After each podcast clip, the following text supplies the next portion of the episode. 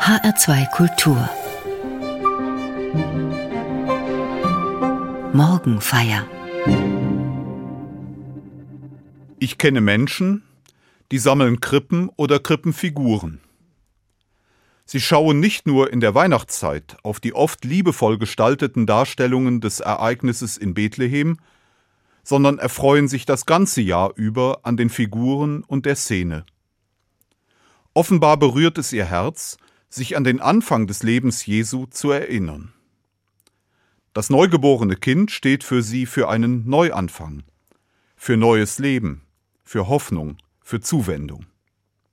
Vielleicht erinnert es sie auch an die Schutzlosigkeit, denen dieses neugeborene Kind ausgesetzt war, so wie viele Menschen, besonders die Kinder, in den Krisengebieten dieser Zeit.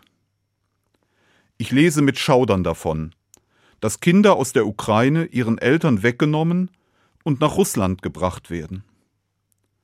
Mit den Kindern will man den Menschen in der Ukraine die Hoffnung und die Zukunft nehmen.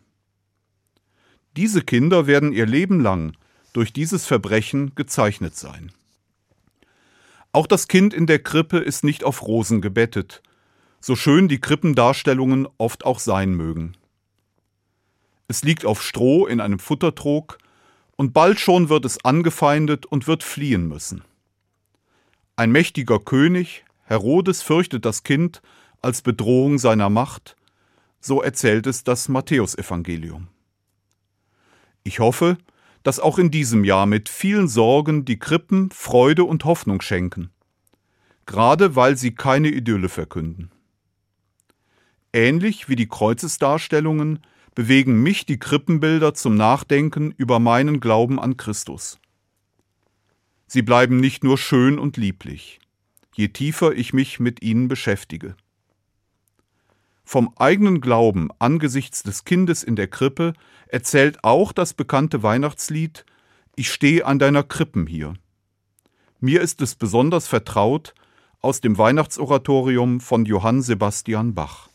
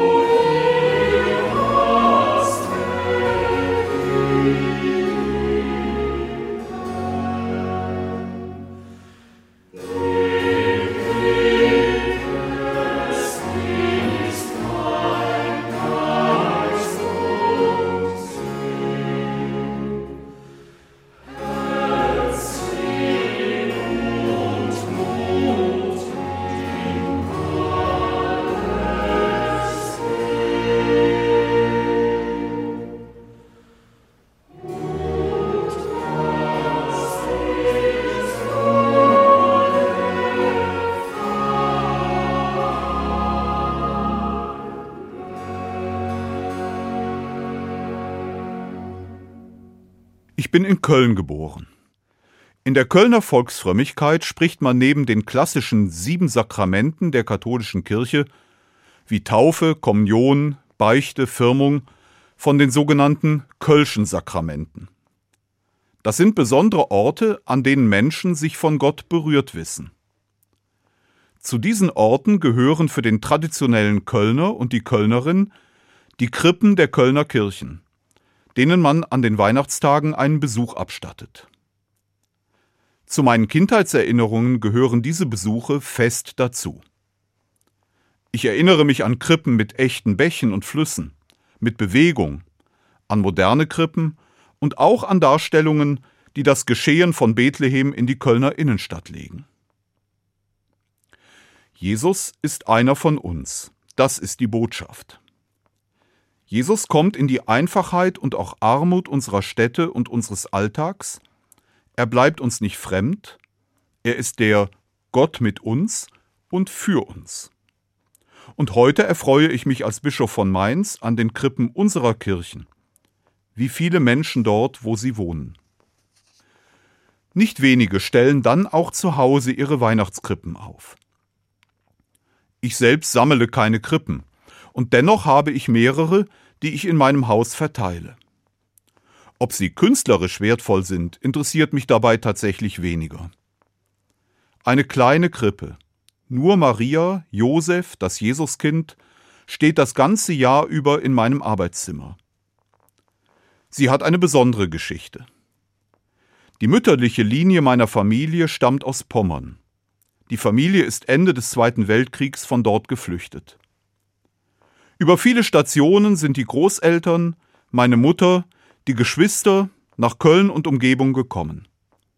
Im Gepäck war diese kleine Krippe aus Gips. Viel Besitz hatten sie nicht bei sich, aber diese Krippe hat den langen Weg mitgemacht. Welche Erinnerungen an ihr hingen, kann ich heute nicht sagen, aber sie muss der Familie, auch meiner Mutter, viel bedeutet haben.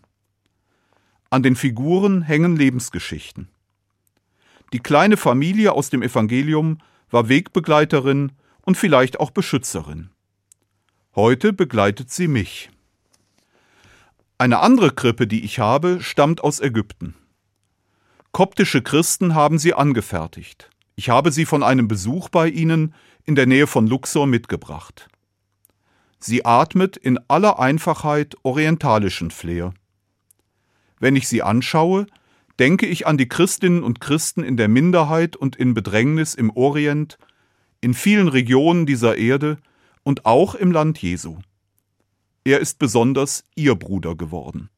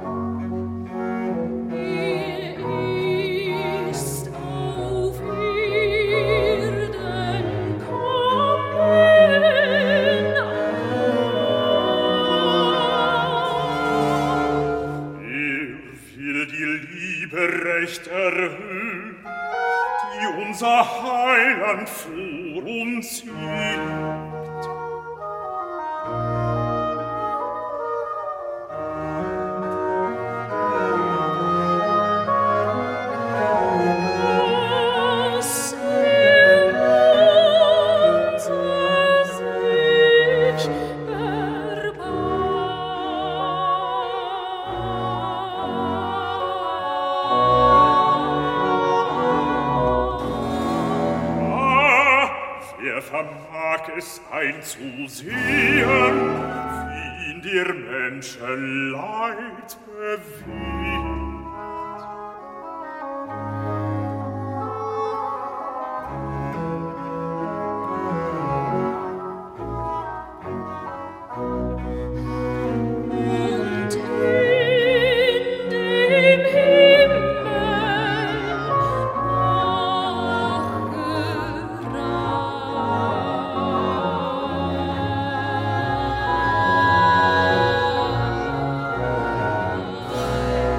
Menschen Leid bewegt. könnt in die Welt, weil ihm ihr Heil so wohl gefällt.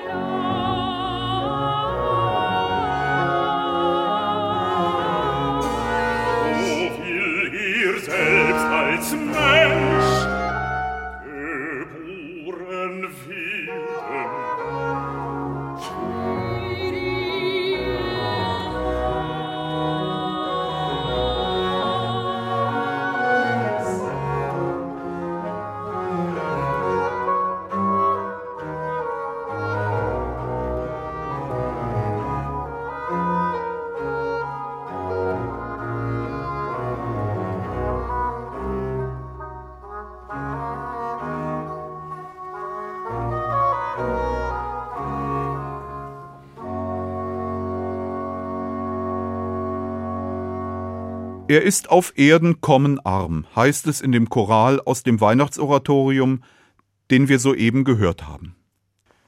Er knüpft damit an die Weihnachtsgeschichte an, die erzählt von dieser armen Ankunft Jesu im Stall, in der Futterkrippe, weil in der Herberge von Bethlehem kein Platz war für seine Eltern und für ihn. Die kleine Familie war unterwegs, weil der Statthalter Quirinius auf Befehl des Kaisers Augustus eine Volkszählung durchführte. So mussten sich Maria und Josef in der Heimatstadt Josefs melden. Das Evangelium erzählt kein Märchen mit dem Beginn Es war einmal, sondern das Evangelium der heiligen Nacht beginnt in jener Zeit.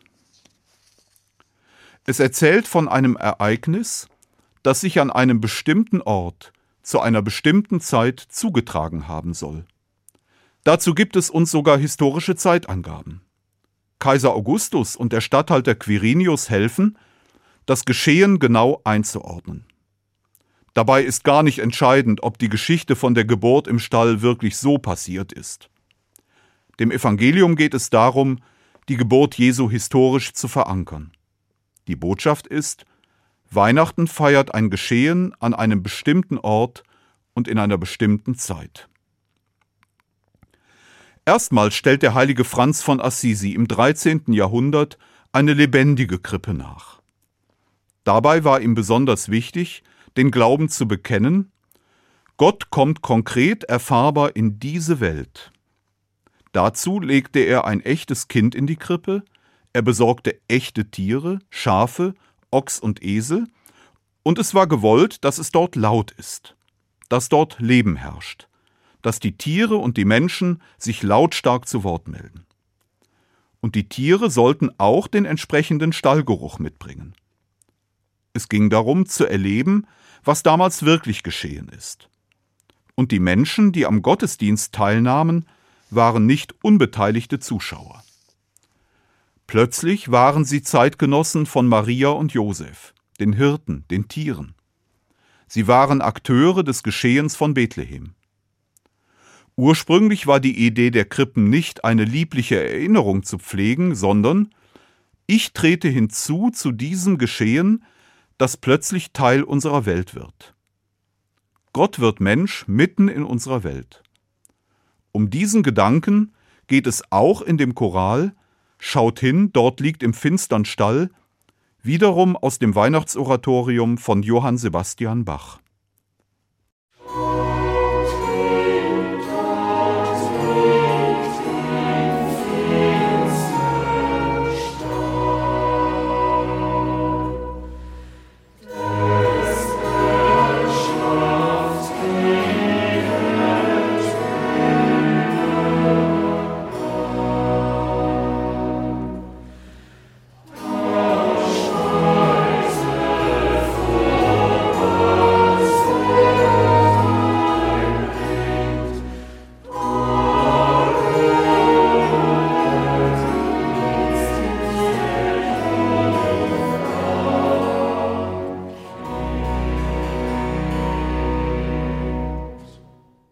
Von den Menschen und Tieren an der Krippe kann ich lernen.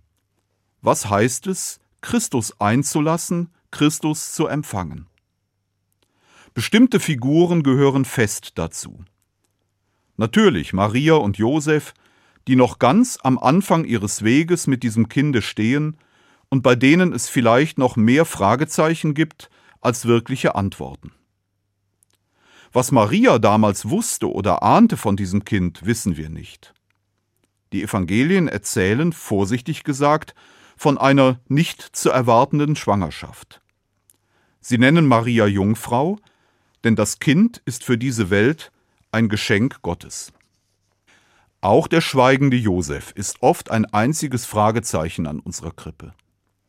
Beide zeigen uns, Gott verstehen heißt, ihn in das Leben aufzunehmen. Wer sich auf den Glauben an Gott einlässt, begreift ihn nicht in einem einzigen Augenblick. Es bleibt eine lebenslange Suche. Noch nach Jahren halten Verwandte von Jesus und Maria Jesus für von Sinnen, so erzählt das Markus-Evangelium. Glauben ist ein Weg, den Menschen gehen. Glauben bedeutet, Jesus in mein Leben aufnehmen, mich mit ihm auf einen Weg machen. Glauben bedeutet, Jesus in mein Leben aufnehmen, mich mit ihm auf einen Weg machen.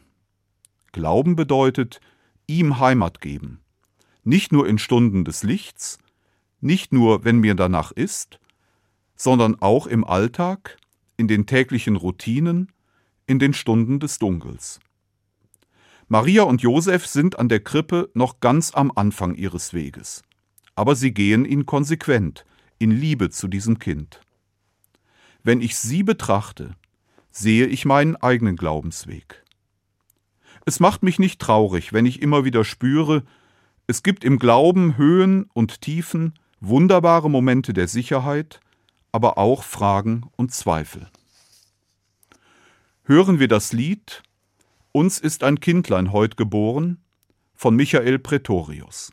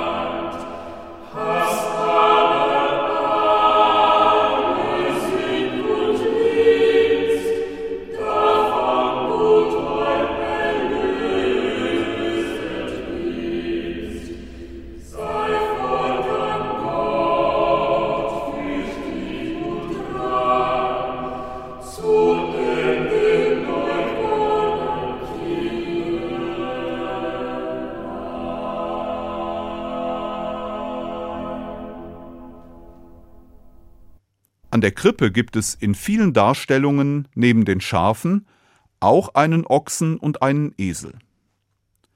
Das ist nicht zufällig. Es sind Tiere, die wir eher für dumm halten. Die Klugen und Weisen fehlen, Ochs und Esel aber stehen an der Krippe. Beim Propheten Jesaja heißt es: Der Ochse kennt seinen Besitzer und der Esel kennt die Krippe seines Herrn. Die Menschen das Volk Israel aber erkennt ihn nicht. Der heilige Franziskus hatte eine besondere Liebe zum Esel. Am Ende seines Lebens nennt er seinen Leib einmal den Bruder Esel, der ihn die ganze Lebenszeit getragen hat. Der Esel ist das Tier, das damals vielleicht am meisten geschlagen wurde. Er läuft nicht schnell, seine Hufe passen sich harten Böden an. Er läuft in Stresssituationen nicht davon, sondern bleibt stur stehen. Ob Jesus selbst zu dem Esel nicht vielleicht eine besondere Nähe gespürt hat? Ein wenig sind beide ja Schicksalsgenossen. Die am meisten geprügelten, diejenigen, die nur als Arbeitstiere gehalten werden, erkennen ihn, die Großen und Klugen nicht. Wie sehr hat sich das später auch im Leben Jesu in Galiläa und Judäa bewahrheitet. Wenn ich Ochs und Esel betrachte, sehe ich die Einladung, zu ihm zu kommen, wenn ich mühselig und beladen bin. Er ist manchmal dann der Einzige, der mich versteht. In meinem Leben bin ich vielen Menschen begegnet, die mich im Glauben nicht durch gewandte Rede überzeugt haben, sondern durch eine tiefe Bescheidenheit, eine Kraft, auch schwierige Situationen im Vertrauen auf Gott durchzuhalten und dann weiterzugehen.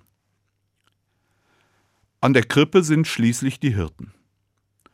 Sie sind die ersten Zeugen der Geburt Jesu auf den Feldern von Bethlehem. Sie sind das menschliche Pendant zu Ochse und Esel, könnte man sagen. Sie waren Menschen in einem wenig angesehenen Beruf, sie gehörten zu den Verachteten, die in der Gemeinschaft der Städte keinen Platz hatten. Diese Menschen erkennen im Kind, wen sie vor sich haben, sie beten an. Papst Franziskus ermutigt mit deutlichen Worten immer wieder, Menschen vom Rande in die Mitte zu holen. Vor allem die Geflüchteten, die vielen anderen Armen unserer Zeit hat er dabei im Blick. Hören wir nochmals ein Stück aus dem Weihnachtsoratorium von Johann Sebastian Bach. Das Rezitativ Es waren Hirten in derselben Gegend. Und es waren Hirten in derselben Gegend auf dem Felde bei den Hürden. Die hüteten des Nachts ihre Herde. Und siehe, des Herren Engel trat zu ihnen, und die Klarheit des Herrn leuchtet um sie. Und sie furchten sich sehr.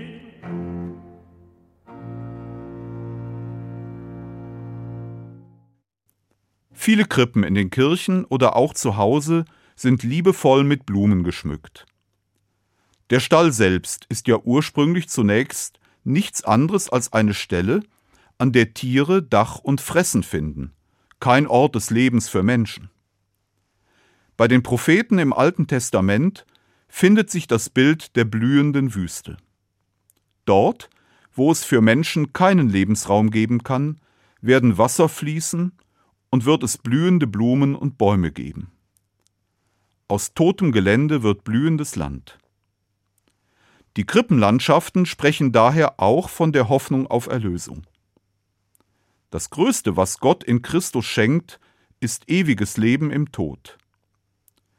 Dieses Kind in der Krippe ist nicht irgendwer, sondern der, der von sich gesagt hat, wer an mich glaubt, hat das ewige Leben. Die Krippen sind eine Predigt in Bildern. In diesen Weihnachtstagen nehme ich mir immer mal wieder Zeit, meine Krippen in Ruhe zu betrachten. Sie laden mich ein, nicht nur unbeteiligter Zuschauer zu bleiben. Auch heute ist Weihnachten kein Märchen, sondern Wirklichkeit. Gott berührt die Welt, in jener Zeit, aber auch hier und heute. Wenn ich an die Krippe trete, höre ich die Frage, wo ist heute mein Ort? Ich stehe